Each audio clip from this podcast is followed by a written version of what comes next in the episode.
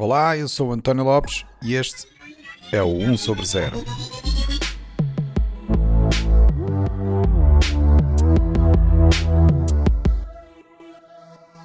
Este é o episódio 70, onde vamos falar sobre transição digital. Olá, bem-vindos a mais um episódio do 1 sobre 0. Apesar de ainda estarmos a viver no meio de uma pandemia e de sentirmos na pele as restrições que nos são impostas para tentar minimizar a propagação do vírus, a verdade é que também já deu para ter uma imagem daquilo que será o futuro que foi acelerado pela pandemia. A aposta no digital como forma de manter a sociedade a funcionar quando o presencial nos foi retirado foi sem dúvida uma grande demonstração de força de vontade da sociedade em lidar com as circunstâncias impostas pelo novo coronavírus. Infelizmente, tudo isto também evidenciou que, para uma boa parte da população e de algumas empresas, ainda há um grande caminho a percorrer para garantir que todos conseguem acompanhar esta transição para o digital. Afinal de contas, há mais de um milhão de portugueses que nunca sequer tiveram qualquer contacto com a internet, quanto mais conseguirem acompanhar uma sociedade que cada vez mais depende, vive e trabalha numa infraestrutura digital. Portanto, hoje, para falar exatamente sobre esta temática da transição digital, decidi convidar André de Aragão Azevedo, o atual Secretário de Estado para a Transição Digital. Caro Secretário de Estado para a Transição Digital, muito bem-vindo a 1 sobre 0. Olá António, como está? Eu já agora não queria estar aqui também sempre constantemente a chamá-lo de caro Secretário de Estado para a Transição Digital, portanto, se não se importar de que eu possa tratar por André. Pelo meu nome, parece bem? bem. Parece muito acho. bem. Esse meu nome é André, portanto esteja à vontade. Ótimo, ainda bem, ainda bem. Eu é de facto com muito gosto que o recebo aqui e quero desde já agradecer a sua disponibilidade para participar no podcast e discutir esta temática da, da transição digital. E eu gostaria de começar, primeiro de tudo, até porque parece muito pertinente, falar do seu percurso pessoal. Porque hum, apesar de ter esta responsabilidade de atualmente ser o secretário de Estado para a transição digital, a verdade é que começou o percurso académico e profissional pela advocacia, correto? correto. Como é que foi depois parar a área das tecnologias?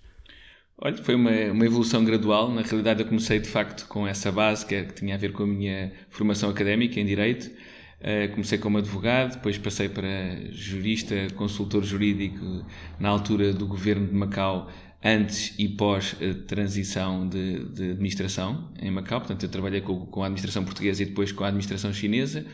Ehm, e depois a aproximação à tecnologia faz uns anos mais tarde, já regressado a Portugal, quando vim trabalhar como chefe de gabinete para o Ministério da, da Saúde e, e, nesse momento, uma das áreas de tutela do então meu secretário de Estado tinha exatamente a ver com os sistemas de informação, e foi aí que se foi tornando cada vez mais nítida a importância de, num contexto de escassez de recursos, sejam financeiros, sejam humanos, a forma mais, mais fácil e mais direta de induzir eficiência no sistema tinha exatamente a ver com incluir mais, com incorporar mais tecnologia. Isso, para quem, apesar de vir do direito, estava atento àquilo que era a dinâmica do setor, eh, foi se tornando de facto como uma evidência, portanto, do meu ponto de vista, fez, fazia sentido aproximar-me dessa área e foi uma área que fui ganhando cada vez mais interesse. E depois, anos mais tarde, quando já tinha saído do, do, governo, tive um convite para ir para a Microsoft trabalhar exatamente na área de tecnologia, eh, naturalmente gerindo, eh, estando mais ligado ao setor eh, que eu conhecia melhor, tinha a ver com o setor da administração pública, mas sempre numa lógica de utilizar a tecnologia como fator de reforma e de, e de transformação para, uma, um, para um modelo de negócio, neste caso de modelo de organização mais eficiente. E isso é hoje uma certeza, uma convicção que tenho e que na prática me fez também, depois anos mais tarde, aceitar este desafio, porque tenho mesmo a convicção absoluta de que uh, a tecnologia e a digitalização são não só tendências incontornáveis, como há uma absoluta premência de nós termos essa capacidade de, percebendo essa dinâmica, tomarmos todas as medidas o mais cedo possível para que consigamos, enquanto país, ser cada vez mais competitivos e evoluirmos para modelos de economia e de sociedade, para um perfil muito mais competitivo que naturalmente incorpora mais digitalização. Quando eu referi que me parecia pertinente falar sobre esta mudança da lei para o digital, tinha a ver com o facto de eu ter aqui uma questão que me assola nos dias que correm e que me parece que, devido ao seu percurso pessoal, é a pessoa ideal para responder. Eh, cada vez mais nós notamos que há uma dificuldade da parte da classe política portuguesa em acompanhar os rápidos avanços da tecnologia, e essa dificuldade nota-se mais quando chega à altura de legislar sobre o impacto que estas tecnologias têm na sociedade. Porque é de facto difícil eh, compreender e acompanhar os avanços tecnológicos que vão inclusivamente se tornando cada vez mais complexos. Como é que podemos garantir que o Poder Legislativo consegue acompanhar todos os conceitos e a evolução tecnológica de, de forma a conseguirem corretamente legislar sobre estas áreas? Bom, esse é um desafio que eu diria que não é só português. Ouvi a sua, quase provocação sobre a referência a uma classe política portuguesa que seria menos sensível do que outras, presumo das suas palavras, mas. Não, mas também é assim, eh, eu compreendo perfeitamente, não tem que estar aqui em representação da classe política portuguesa, Exato. não é nada disso. Não, não, e não era uma provocação, de maneira nenhuma. Não, mas é eu acho por... bem que seja, provo que seja provocatório, porque a ideia também é que, é que nesta conversa tenhamos de facto espaço para questionar algumas coisas, mas eh, objetivamente, daquilo que também foi esta experiência de dois anos e também de conhecimento muito muito por via também da presidência portuguesa do Conselho da União Europeia, o que ficou manifesto e claro é de que não estamos nesta dimensão de sensibilidade ao digital atrás de, de, daquilo que eu diria, consideraria a média da União Europeia. Há claramente países que estão um bocadinho mais adiantados, mas também temos muitos outros que estão menos sensíveis para o tema. E, portanto, eu acho que o, na, este, o atual governo, ao assumir como desígnio estratégico nacional a transição digital, fez de facto, é, não só marcou em termos históricos aquilo que é uma mudança e uma viragem na, na consciencialização da importância da, da, tecnologia, naquilo que é a evolução para um modelo económico mais competitivo, mas sobretudo mostrou que é, estava sensível àquilo que são as múltiplas dimensões do desafio do digital. É, e naturalmente que uma delas tem a ver com a questão que colocou, que tem a ver com a adaptação do quadro legislativo e regulamentar para responder aos desafios da digitalização. e desse ponto de vista, acho que é claro para todos, e, e, mais uma vez Portugal não é exceção, a velocidade da lei será sempre mais lenta da velocidade da tecnologia. É suposto ser assim. O legislador nunca vai conseguir regular por antecipação aquilo que ainda não foi inventado ou que ainda não se conhece. Portanto, há sempre um, um, uma dilação de tempo entre a, invenção de uma nova solução, do desenvolvimento de um novo produto e depois, em função daquilo que seja o seu impacto em termos de sociedade e de economia, verifica-se ou não a necessidade, nem tudo tem que ser legislado e regulamentado, não é? Às vezes acusa-se claro. os governos de excesso de regulamentação e de legislação. Exatamente, sim, sim, sim, sim. Uh, claramente há espaço para que haja, haja haja eh, criação e inovação sem necessidade de, a respeito de tudo, ter de facto esse enquadramento legal e regulatório. Mas ainda assim, o que nós acreditamos é que eh, é possível ir acompanhando. Começa depois de uma fase mais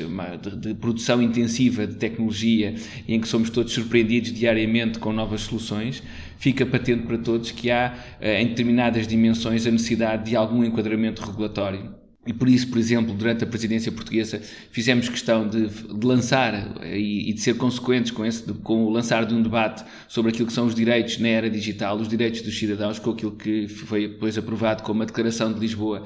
como um primeiro contributo para uma Carta de Direitos Digitais Internacional e que na prática pretende isso mesmo, fazer verter no contexto digital aquilo que são os princípios e os valores que na prática informam a vida social e, e, a, e, a, e, a, e um regime democrático em que todos queremos viver e em que a própria União Europeia de alguma forma também se fundou. E portanto quisemos dar esse passo exatamente porque sentimos que em determinadas dimensões há uma necessidade de começar a encontrar algumas balizas que de alguma forma informem o processo, sem prejuízo ou, ou não garantindo sempre que esse enquadramento regulamentar não se transforme num obstáculo à inovação. E esse é que é o, o ovo de Colombo de, e a dificuldade e tantas vezes a explicação para o atraso na regulamentação, que é o risco de muitas vezes quando se toca se poder estar a estragar e portanto é preferível em alguns casos uma não regulamentação do que uma regulamentação que seja feita de forma menos feliz.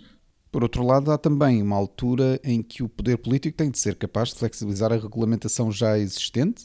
até para que esta não se torne um, bloqueio à própria inovação, não é? Aliás, o que eu percebo foi essa a razão para ter introduzido este conceito de zonas livres tecnológicas, certo? Pode-me explicar exatamente o que é este conceito e dar-me assim exemplos de áreas em que se aplica o conceito em particular? Olha, eh, quando, quando pensámos neste conceito de zonas livres tecnológicas, na realidade estávamos a olhar para setores que, pela sua natureza tipicamente altamente regulada, eh, é de alguma, são de alguma forma eh, menos favoráveis ao desenvolvimento de inovação. Eh, na realidade, em tudo o que são setores muito regulados, o que sentimos e o feedback que, recebemos foi de que muitas das vezes essa, essa regulamentação, que eu não considero excessiva, tem a ver muitas vezes com a complexidade do próprio setor,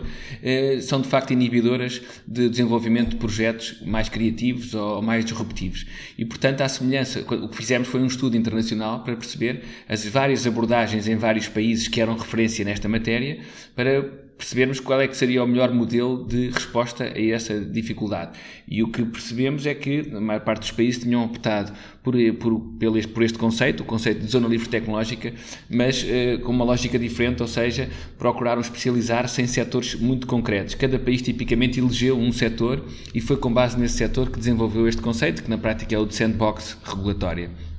Ou seja, por outras palavras, para quem não conhece o termo, sandbox regulatório numa lógica uma de... Uma zona protegida. Uma zona protegida, mas que tem sobretudo, e esta é a marca d'água que distingue o conceito de zona livre tecnológica, tem muito a ver com o papel do próprio entidade reguladora, que nesta matéria é suposto ter um papel muito mais interventivo e de acompanhamento de todo o processo de inovação e de, e de, e de criação, para garantir que há de facto um acompanhamento das entidades que se propõem fazer inovação. E, portanto, esta nuance de um papel mais proativo, muito mais alinhado com, a, com esta ideia que ultimamente se fala muito de smart regulation, de um regulador que não é só passivo, é mais do que isso, olha para o ecossistema e nesse esforço de regulação procura ser um, um parceiro ativo e construtivo a trabalhar com todos os stakeholders que naquele setor atuam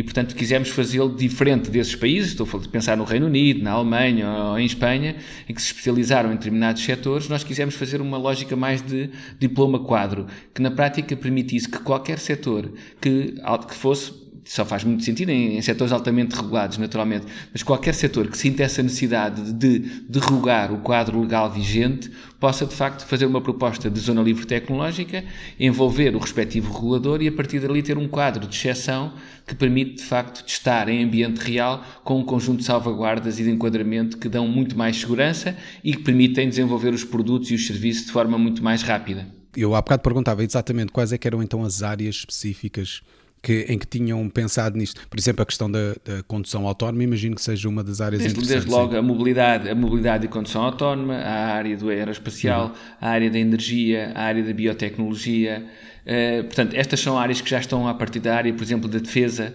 Também já temos, uh, não só, é, tínhamos não só em mente essa área, como já temos manifestações de interesse em quase todas estas áreas que acabei de referir um, da sustentabilidade, tudo o que sejam de facto áreas que a área também financeira das, das, das tech, fintechs, as famosas fintechs, todas essas áreas são, estão previstas em abstrato, são passíveis de, terem, de serem criadas como zonas livres tecnológicas e o que esperamos agora é que o mercado responda, porque o que nós também pretendíamos era que isto fosse encarado por parte do mercado como um instrumento adicional de não só de inovação, mas também de atratividade de mais investimento e de posicionamento internacional do país. Naturalmente que um país que mostra esta flexibilidade de resposta, também do ponto de vista regulatório, é um país onde à partida está, há condições mais favoráveis à atração de investimento, à captação de mais talento, que possa desenvolver por cada um dos setores económicos clusters e polos de inovação digital digital. E por isso também esta medida não surge desenquadrada de outras peças do mesmo puzzle, que estão previstas, nomeadamente em sede do Plano de Ação para a Transição Digital, e estou a pensar concretamente nos polos de inovação digital. O que nós pensámos foi que elas são de alguma forma complementares, no sentido em que a zona livre tecnológica responde à dimensão regulatória do, do, problema, o polo de inovação digital procura ser mais consequente naquilo que é a dimensão de incorporação de tecnologias emergentes uh, na modernização de todos os setores. Mas o que é que é exatamente esse conceito do polo de inovação digital? Bom, então os polos de inovação digital surgem como uma iniciativa lançada por parte da União Europeia no contexto do Horizonte 2020 e que tinha como pressuposto promover a incorporação de tecnologias emergentes uh, num conjunto de áreas económicas. Basicamente, o exercício que foi feito pela União Europeia foi alocar um, um envelope financeiro para criarem uma rede europeia de, dos tais polos de inovação digital, que eles chamam de Digital Innovation Hubs, e que tem três requisitos de base, que é a incorporação de tecnologias como inteligência artificial, a preocupação com a cibersegurança e a utilização, o estímulo à utilização de high performance computing.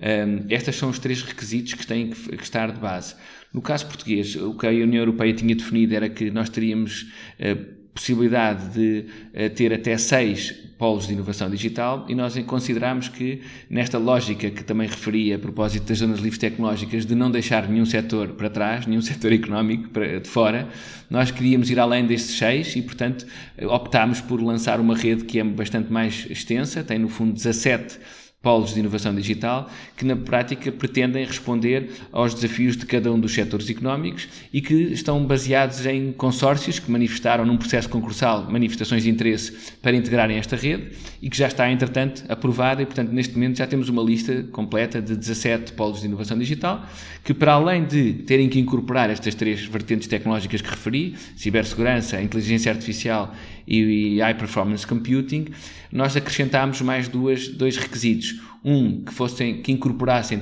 obrigatoriamente uma incubadora para trabalharem com startups daquele setor, né, mais uma vez trazendo para, para efeitos de dinamização da, da, da capacidade de inovação tudo o que é a vitalidade do ecossistema de startups e por outro lado que tinham que olhar também para o tema do talento, nomeadamente por via do mapeamento de toda a capacidade formativa existente para aquele setor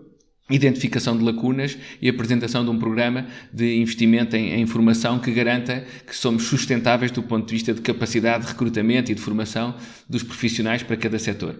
Portanto, era uma lógica integrada de pensar uma agenda digital específica para cada um dos setores económicos e o que entendemos é que estes 17 são de alguma forma representativos dos principais setores e, sobretudo, também que tiveram a adesão por parte de, de empresas privadas e de entidades públicas que se juntaram sob a forma de consórcios para apresentar estas candidaturas que, entretanto, já estão aprovadas. É curioso que o, que o André tenha referido a inteligência artificial, porque essa é exatamente uma das áreas que não tem qualquer regulamentação e, como tal, não se aplica ao conceito das zonas livres tecnológicas. Aliás, a inteligência artificial está a tornar-se um problema exatamente porque não é regulamentada. E como temos visto pelos exemplos do, do uso desmedido de inteligência artificial e das respectivas consequências para a sociedade, nomeadamente ao nível de amplificação de preconceitos e extremismos políticos e sociais, esta é de facto uma área que se calhar está a precisar de uma atenção especial do poder legislativo, certo? É verdade, mas mesmo ao nível europeu e ao nível nacional já há enquadramento eh, sobre a inteligência artificial. Não estará tão densificado como nós gostaríamos ou como porventura será necessário a prazo, exatamente pelas razões que já apontámos, tem a ver com a própria dinâmica e com a preocupação de não encontrar aqui barreiras à inovação e, desse, desse, e por essa via que a Europa no seu conjunto e Portugal em particular possam perder competitividade mas há uma clara consciência, quando eu referia no início que começa a ser claro que em determinados setores se torna necessário alguma espécie de enquadramento e o Regulamento Geral de Proteção de Dados em matéria de privacidade foi exatamente ao encontro disso, no fundo, verter, sob a forma de legislação e de regulamentação, um conjunto de preocupações alinhadas com os valores europeus e que na prática acabou por eh, aquilo que se pensava que podia ser um risco e uma ameaça à inovação europeia, verificou-se o contrário, verificou-se que a Europa se apresenta como um, um trendsetter e como um, a definição de um standard que neste momento é um standard mundial. O RGPD já não é hoje um standard europeu, é um standard mundial que todas as geografias, umas com mais ou outras com menos rapidez, estão Tomam na prática a replicar. Né? Tomam com a noção de que sem essa confiança de que o, os tratamento, o tratamento da nossa informação pessoal é de facto feita de forma responsável, não há confiança no próprio mercado digital e, portanto, por essa via pode estar em causa o próprio crescimento económico. Portanto, mesmo de uma perspectiva muito pragmática, há todo o interesse em resolver estas dimensões e, estes, e estas preocupações que estão eh, cada vez mais nítidas. É uma frase um pouco batida, mas a verdade é que, por causa da pandemia e pelo facto de praticamente toda a sociedade ter sido obrigada a trabalhar à distância, o trabalho remoto parece que veio para ficar. Isto, por um lado, significa que agora o talento disponível para trabalhar nas áreas digitais é mundial. Já não estamos, portanto, presos ao conceito de só contar com a força de trabalho uh, presente em Portugal. Mas, por outro lado, significa também que a mão de obra competente em Portugal está disponível para trabalhar para fora. Como é que se balança isto com a necessidade de Portugal se tornar atrativo para indivíduos e empresas estrangeiras se instalarem e desenvolverem as suas inovações cá? Bom, eu acho que nós já somos hoje apontados pela, como uma referência e um destino preferencial de investimento por parte de muitas dessas empresas, que não só umas que se estão a deslocalizar para Portugal, outras estão a abrir de base nativamente aqui os seus, os seus escritórios, exatamente porque reconhecem a qualidade do nosso talento, que decorre de uma multiplicidade de fatores, desde logo a qualidade da formação académica e profissional que nós oferecemos em Portugal, que é objetivamente uh, que está acima da média em, termos internacionais e que é um dos fatores que é sempre apontado como quase uma agradável surpresa para quem conhece menos bem o nosso sistema de ensino. O aspecto do, do, do domínio linguístico e da, da apetência natural que os portugueses revelam, porventura decorrente daquilo que é a complexidade da nossa própria, própria língua e fonética, que de facto nos permite ter alguma facilidade em adquirirmos essas competências e, portanto, isso também é reconhecido, sobretudo utilizando o inglês como língua franca, que basicamente está, sobretudo na população abaixo dos 50 anos, generalizado como língua universal, que com um bocadinho maior ou menor proficiência quase todos os portugueses efetivamente dominam. E, objetivamente, também como o António referiu, há aqui condições para que esse trabalho remoto, agora por via do trabalho remoto, possa ser de facto Portugal um, um, campo fértil de recrutamento, não só pelas razões que apontei, como pelo tema da infraestrutura de conectividade, que permite de facto, a partir de quase virtualmente qualquer ponto do país, ter um cidadão, eh, uma, a nossa população ativa a trabalhar, não só para Portugal, mas para basicamente para, para o mundo. E, e isto está totalmente alinhado com aquilo que é o novo conceito de posto de trabalho móvel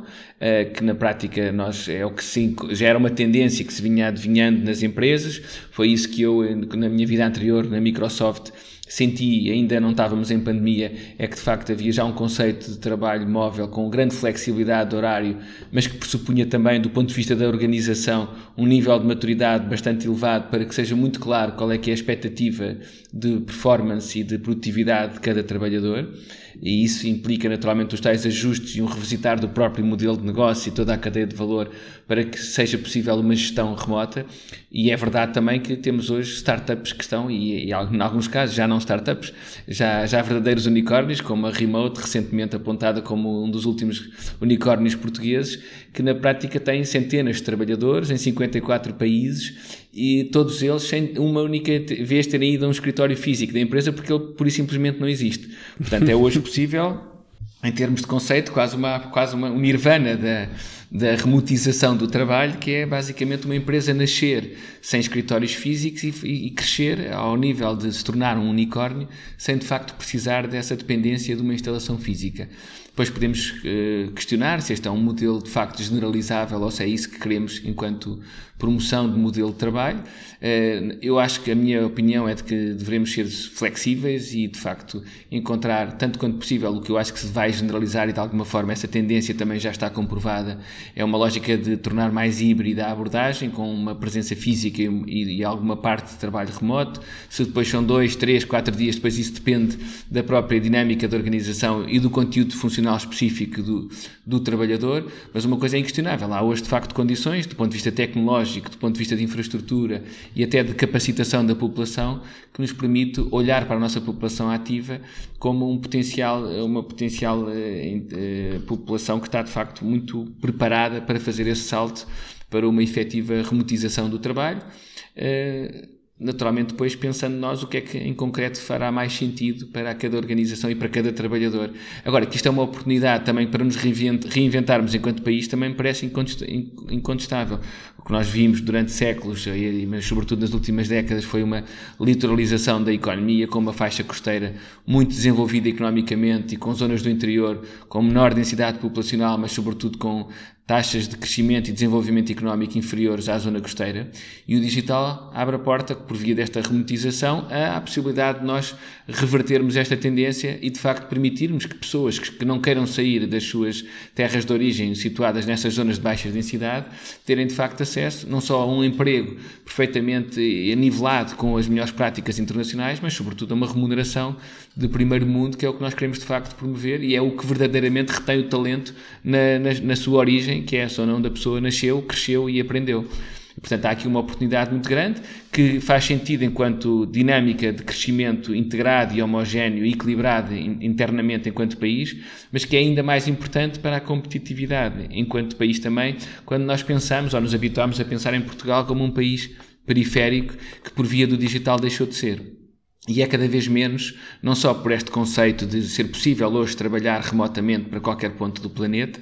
e qualquer empresa portuguesa de facto estar a, vender e a trabalhar com qualquer cliente posicionado no mundo, mas também por via daquilo que é as novas, são as novas autoestradas da informação, toda a cabelagem, sobretudo cabelagem submarina, em que Portugal surge agora posicionada aqui num epicentro de... Um, um hub de, importante de comunicação. Num hub importantíssimo de, de, de conectividade digital, em que de facto esta informação entra sob a forma de cabos de fibra óptica de nova geração e em que Portugal se apresenta como porto de entrada e de amarração destes cabos, com um crescimento exponencial, da, no fundo, da largura de banda que enquanto país temos, o que naturalmente também abre a porta a novos modelos de negócio, a novos investimentos porque naturalmente à boleia dos dados vem todo o valor associado e toda a cadeia de valor que é possível construir em cima do acesso a essa informação e a todo esse conhecimento. E exemplos como o que recentemente foi anunciado para Sines, de um grande infraestrutura de data center, ou de várias empresas que estão de facto a posicionar cá investimentos nesta área, são a confirmação de que essa nova centralidade que Portugal neste momento tem eh, faz toda a diferença num mundo global e digital. E acho que também ajuda o bom tempo, não é?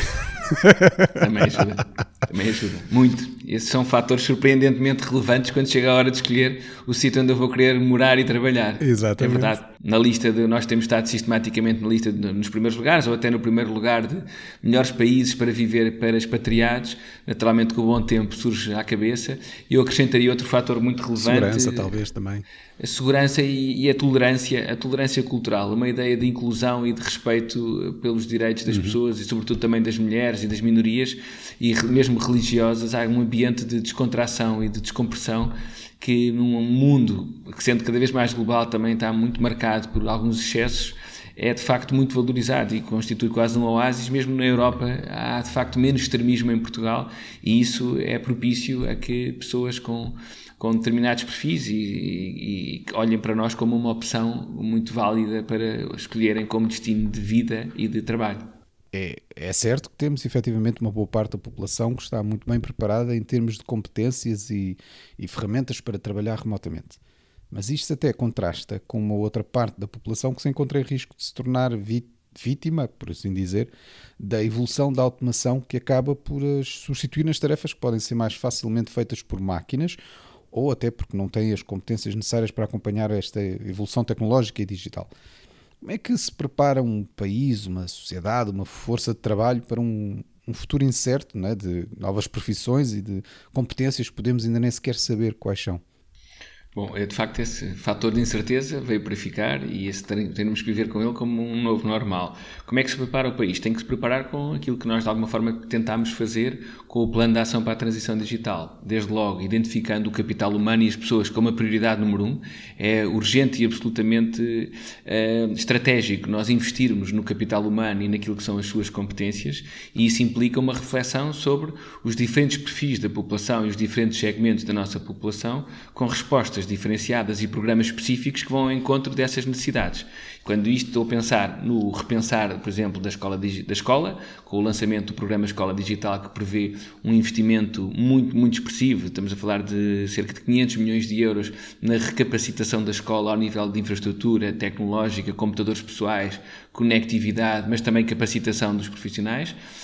procurando que a isto signifique uma mudança de paradigma de, de, de, aprendizagem e de ensino, muito mais próximo daquilo que é a realidade que depois estes alunos um dia mais tarde encontrarão nas empresas, que é de facto uma ideia de posto móvel, o tal posto de trabalho remoto que me permite trabalhar a partir de qualquer sítio, mas que já na escola pode ser treinado não numa lógica de vou ali à sala de TIC aprender tecnologia, mas numa lógica de novo normal em que todas as disciplinas têm de facto uma abordagem uma híbrida, digital, tendo sim, naturalmente sim. uma componente digital em que o professor está preparado para utilizar e tirar partido destas ferramentas e, e potenciar muito mais a performance do aluno, porque sabemos que uh, é muito, é muito indutora de uma lógica muito mais bidirecional, porque eu posso, até por via da inteligência artificial, estar a acompanhar aquilo que é a performance escolar do aluno e, e, e em tempo real estar, por exemplo, a injetar conteúdos e exercícios que respondam aos handicaps de competências que eu consigo identificar no aluno. E isso é uma mudança de paradigma muito, muito, que,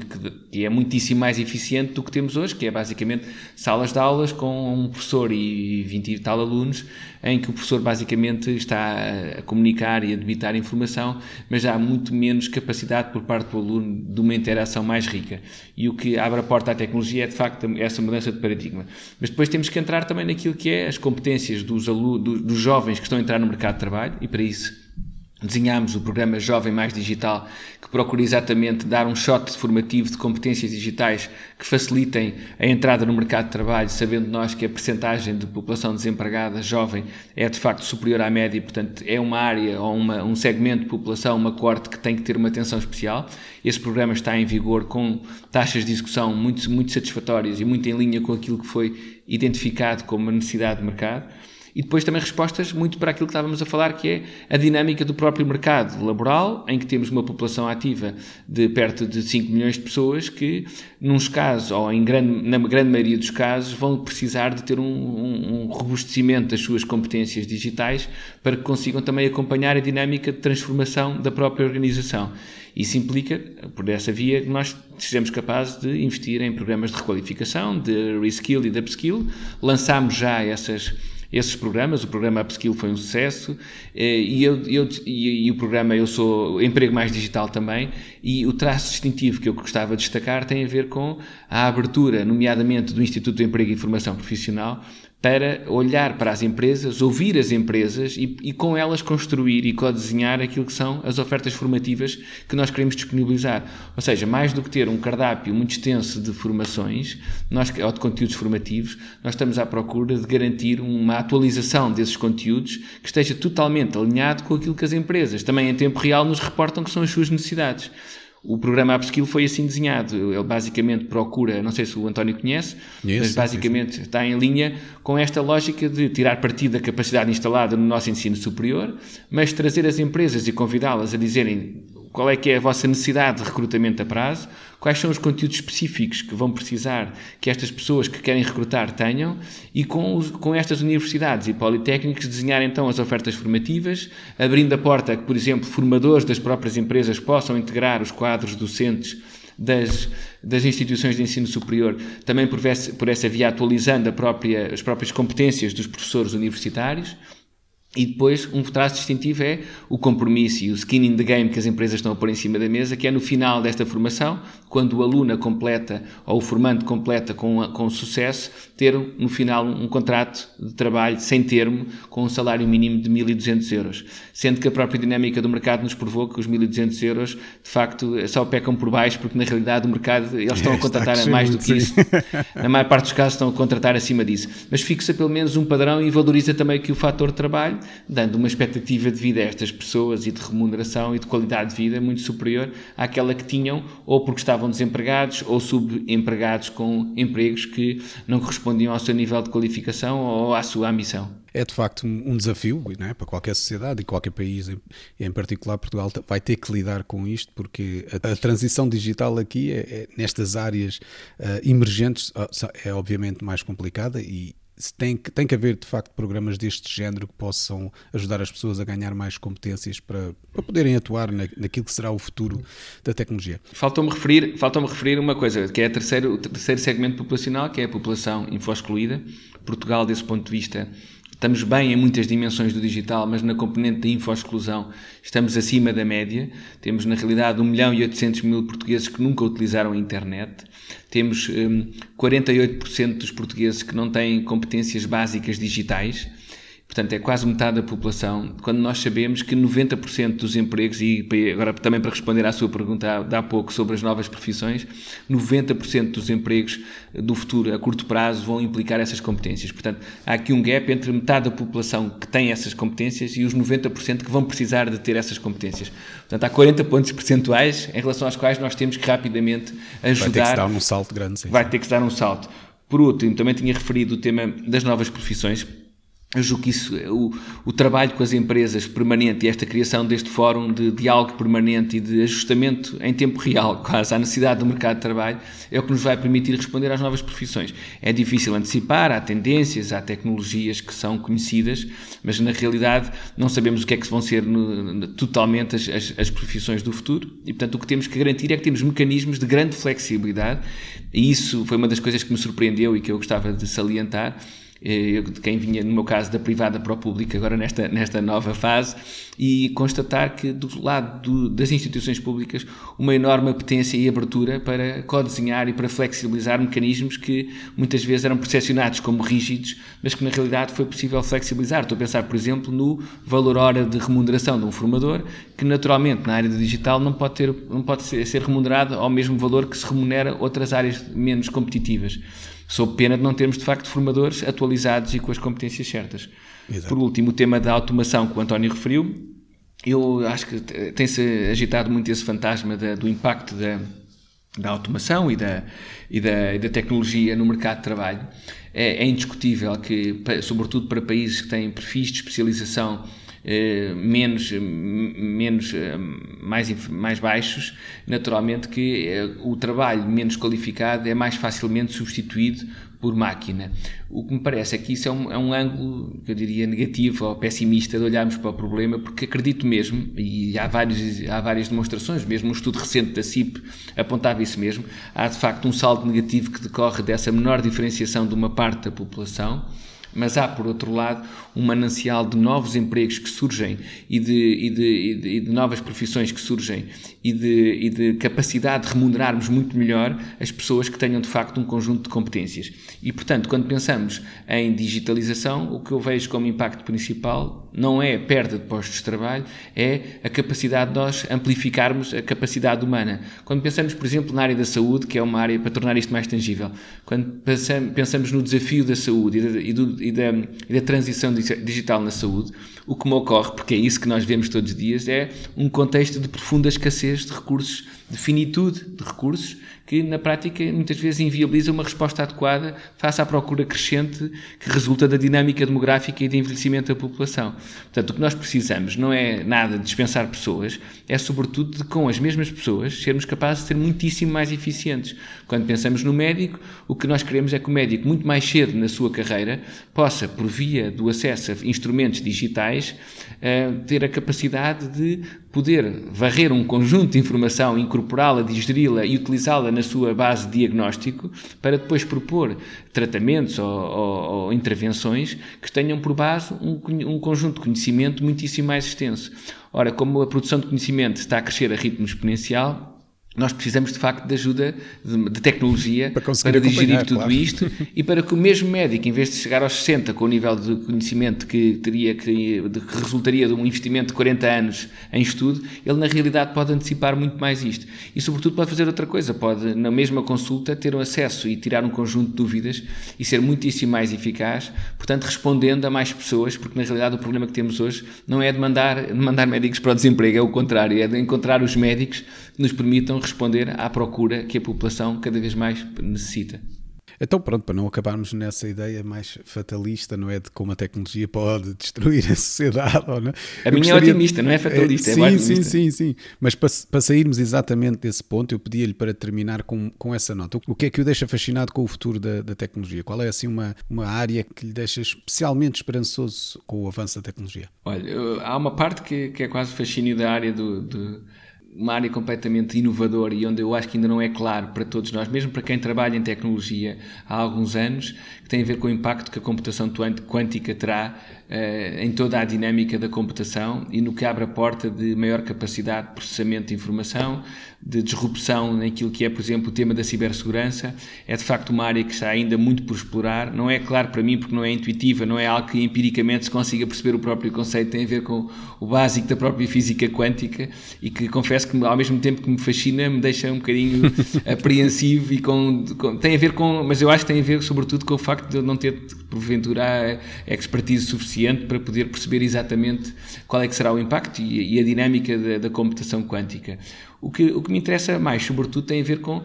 a capacidade, aquilo que eu referi agora a propósito do, do, dos trabalhos ou do, da transformação de, do, desta amplificação da capacidade humana que o digital traz e naquilo que é a capacidade de nós gerirmos de forma muito mais eficiente. Essa é a minha luta diária no, no público e no privado, que é de facto com, a, com este alinhamento de astros que resulta de termos hoje muito mais dados, termos hoje uma capacidade de processamento de informação que cresce exponencialmente, nós podermos ser, do ponto de vista da gestão, muitíssimo mais eficientes. E isso é, eu acho que é a beleza da tecnologia e da digitalização, tem exatamente a ver com nós termos hoje uma possibilidade de monitorizarmos fenómenos e depois tomarmos decisões. E dou o meu exemplo concreto, quando eu tenho que tomar decisões, por exemplo, sobre agora como lançarmos um programa de investimento para cobertura de rede, nós só conseguimos fazê-lo porque conseguimos ter acesso a um volume de informação e tratar essa informação em larga escala, porque temos essa capacidade de computação que, nunca, que historicamente nunca tinha existido. Portanto, há aqui um efeito disruptivo, mas que é altamente promissor